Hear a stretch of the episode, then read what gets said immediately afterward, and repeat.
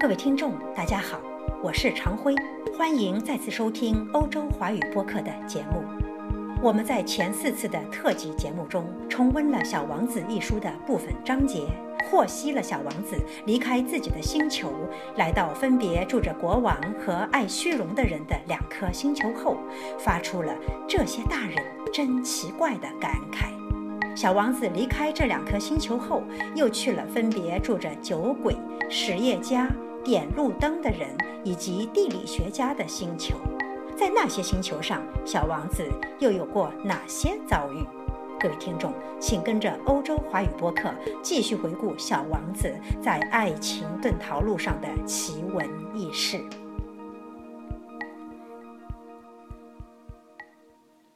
小王子所访问的下一个星球上，住着一个酒鬼，访问的时间非常短。但是，他却使小王子非常忧伤。你在干什么？小王子问酒鬼。这个酒鬼默默地坐在那儿，面前有一堆酒瓶子，有的装着酒，有的是空的。我喝酒，他阴沉忧郁地回答道。你为什么喝酒？小王子问道。为了忘却，酒鬼回答。小王子有些可怜酒鬼。他问道：“忘却什么呢？”酒鬼垂下脑子，坦白道：“为了忘却我的羞愧。”“你羞愧什么呢？”小王子很想解救他。“我羞愧我喝酒。”酒鬼说完以后，就再也不开口了。小王子迷惑不解的离开了。在旅途中，他自言自语的说道：“这些大人，的确。”真叫怪呀！第四个行星是一个实业家的星球，这个人忙得不可开交。小王子到来的时候，他甚至连头也没有抬一下。小王子对他说：“您好，您的烟卷灭了。三加二等于五，五加七等于十二，十二加三等于十五。你好，十五加七。”二十二，二十二加六，二十八，没有时间再去点它了。二十六加五，三十一。哎呦，一共是五亿一百六十二万两千七百三十一。五亿什么呀？嗯，你还待在那儿啊？五亿一百万。哎呀，我也不知道是什么了。我的工作很多，我是很严肃的，我可没有什么闲工夫去闲聊。二加五得七。五亿一百万是什么呀？小王子重复的问道。一旦他提出了一个问题，他从来都不会放弃。这位实业家抬起头说：“我住在这个星球上五十四年以来，只被打搅过三次。第一次是二十二年前，不知从哪儿跑来了一只金龟子打搅我，它发出一种可怕的噪音，使我在一笔账目中出了四个差错。”第二次在十一年前，是我的风湿病发作，因为我缺乏锻炼，我没有功夫闲逛。我可是个严肃的人。现在这是第三次，我计算的结果是五亿一百万，几百万什么？这位实业家知道要安宁可是无望的了，就说几百万个小东西，这些小东西有时会出现在天空中，苍蝇吗？不是，是些闪闪发亮的小东西，是蜜蜂吗？不是，是金黄色的小东西。这些小东西叫那些懒汉们胡思乱想。我是个严肃的人，我可没有时间胡思乱想。啊，是星星吧？对了，就是星星。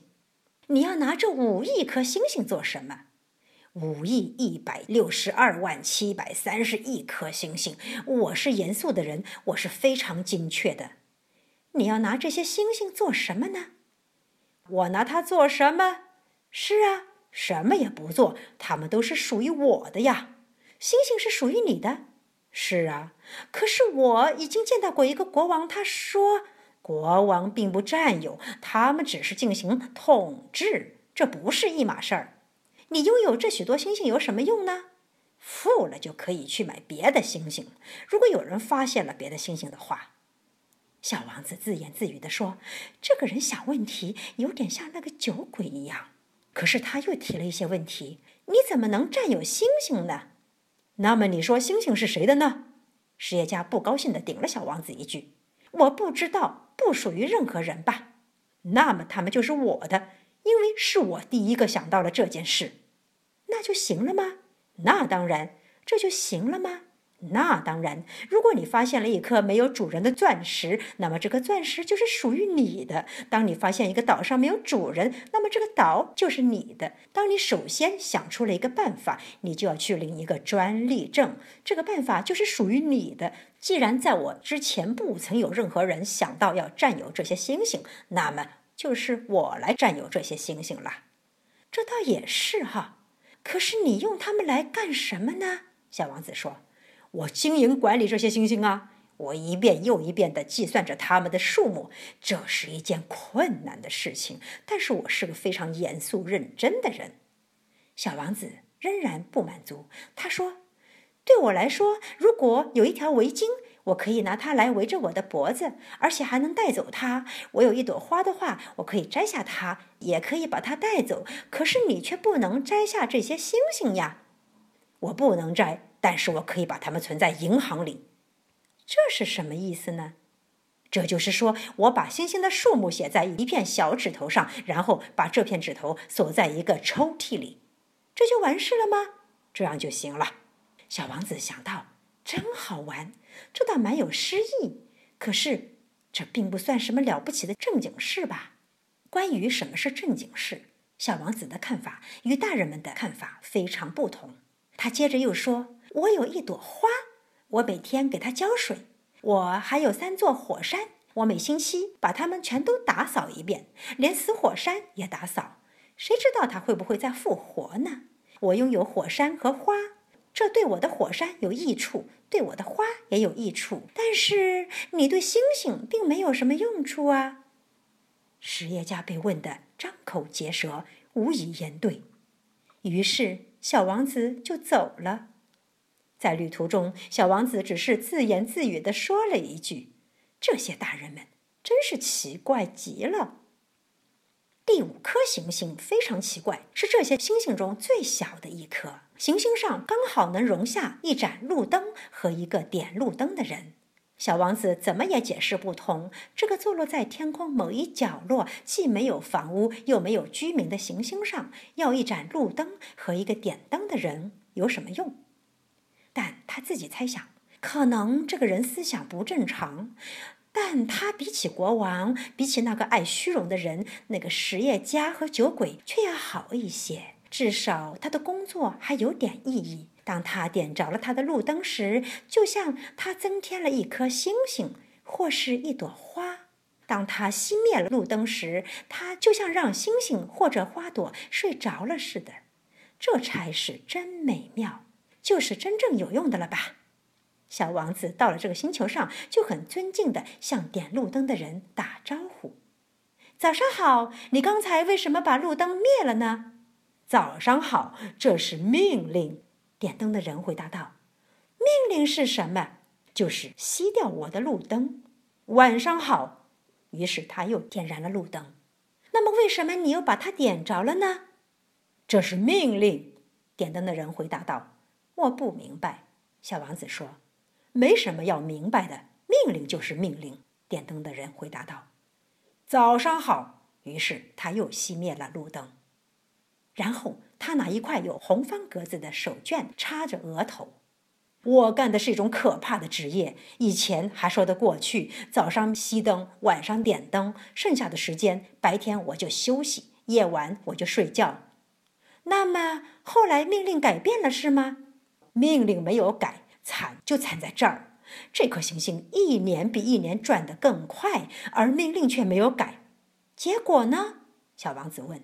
结果现在每分钟转一圈，我连一秒钟的休息时间都没有了。每分钟我就要点一次灯，熄一次灯。真有趣！你这儿每天只有一分钟长，一点趣味也没有。点灯的人说。我俩在一起说话的时候，就已经有一个月的时间过去了。一个月？对呀，三十分钟，三十天。晚上好。于是他又点着了他的路灯。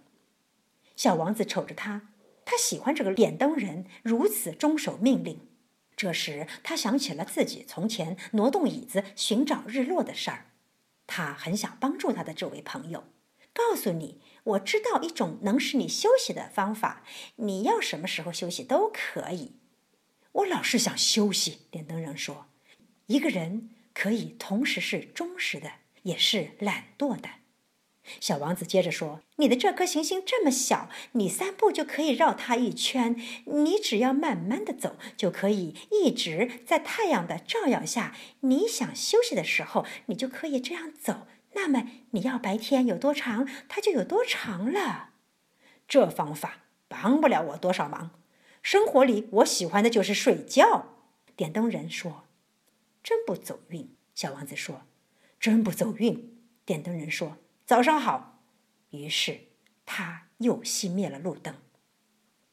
小王子在他继续往前旅行的途中，自言自语地说道：“这个人一定会被其他那些人——国王啊，爱虚荣的人啊，酒鬼呀，实业家呀，所有的人瞧不起。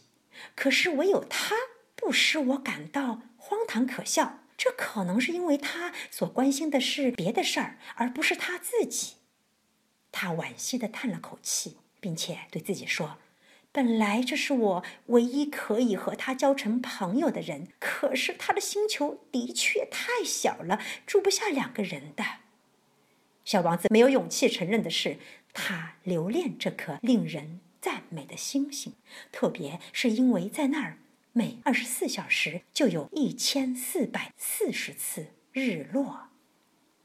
第六颗行星则要大十倍，上面住着一位老先生，他在写作一部大部头的书。瞧，来了一位探险家！老先生看到小王子时叫了起来。小王子在桌边坐下，有点气喘吁吁。他跑了多少路啊？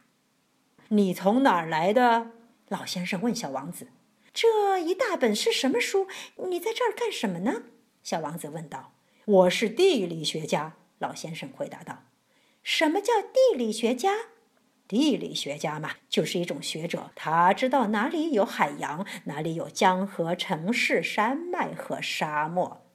这倒挺有意思，小王子说。这才是一种真正的行当。他朝四周看了看这位地理学家的星球，他还从来没有见过如此壮观的一颗行星。您的星球真美呀，上面有海洋吗？这我没法知道。地理学家说：“啊，小王子大失所望。那么山脉呢？这我也没法知道。”地理学家说：“那么有城市、河流和沙漠吗？”这我也没法知道。地理学家说：“可是您，您是地理学家呀。”一点不错。地理学家说：“但是我不是探险家，我手下一个探险家都没有。地理学家不是去计算城市、河流、山脉、海洋和沙漠的。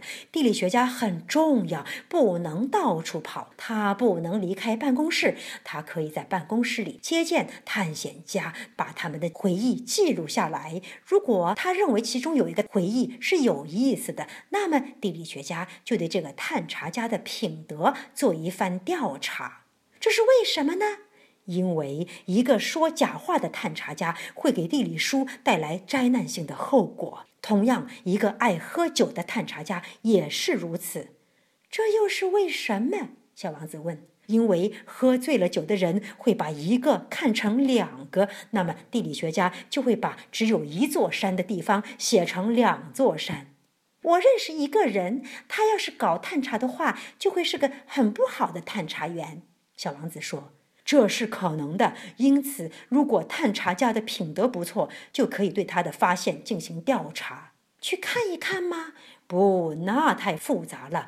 但是可以要求探查家提出证据来。例如，假使他发现了一座大山，就要求他带来一些大石头。”地理学家忽然慌乱起来。正好你不是从老远来的吗？你是个探查家，你来给我介绍一下你的星球吧。于是他打开登记簿，削起铅笔来。他首先用铅笔记下探查家的叙述，等到探查家提出了证据之后，再用墨水笔记下来。怎么样啊？地理学家询问道。“啊，我那儿……”小王子说道，“没有太大的意思。那儿很小。我有三座火山，两座是活的，一座是熄灭了的。但是也很难说，很难说。”地理学家问。“我还有一朵花，我们是不记载花卉的。”地理学家说。“这是为什么？花是最美丽的东西呀。”因为花卉是短暂的。什么叫短暂？地理学书籍是所有书中最严肃的书。地理学家说道：“这类书是不会过时的，很少会发生一座山变换了位置，很少会出现一个海洋干涸的现象。我们要去写永恒的东西。但是熄灭的火山也有可能会复苏的。”小王子打断了地理学家：“什么叫短暂？”火山是熄灭了的也好，苏醒的也好，这对我们这些人来讲都是一回事儿。地理学家说：“对我们来说，重要的是山，山是不会变换位置的。”但是“短暂”是什么意思？小王子再三问道。他一旦提出一个问题，是不会放过的。意思就是有很快就会消失的危险。我的花。是很快就会消失了吗？那当然，小王子自言自语地说：“我的花是短暂的，而且它只有四根刺来防御外污。